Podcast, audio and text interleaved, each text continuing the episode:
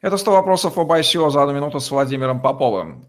Владимир, какие разделы необходимы на сайте или лендинге для проведения ICO?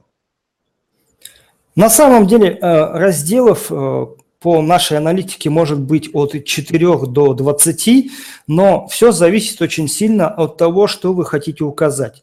Необходимо, конечно же, на мой взгляд, скажем так, посадочная страница или посадочный раздел лендинга, да, где будет общая информация об ICO, о том, как приобрести токены, как оставить свой e-mail, если это необходимо, и прочитать white paper. Отдельно обязательно всегда указывается описание э, дорожной карты, то есть когда и как вы будете реализовывать стадии ICO. Отдельно всегда указывается непосредственно команда и всегда идет еще один дополнительный такой пункт. Это вопросы и ответы, где человек, пробежавшись, может понять какие-то очевидные ситуации, сделать для себя выводы, стоит заходить в это ICO или нет.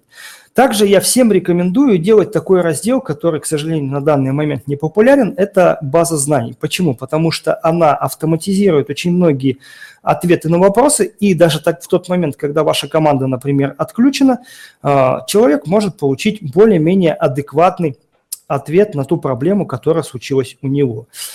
Могут ли существовать другие разделы? Как я сказал в начале, да, могут, э, но чем меньше э, их будет, тем в какой-то степени лучше. Почему? Потому что, ну, во-первых, скроллить неудобно, да, с чисто э, технической точки зрения, а во-вторых, э, как правило, э, вот эта размазанность, она не позволяет сосредоточиться на главном, на том, чтобы человек купил ваши токены и вошел в ваш проект, если, конечно, он хороший.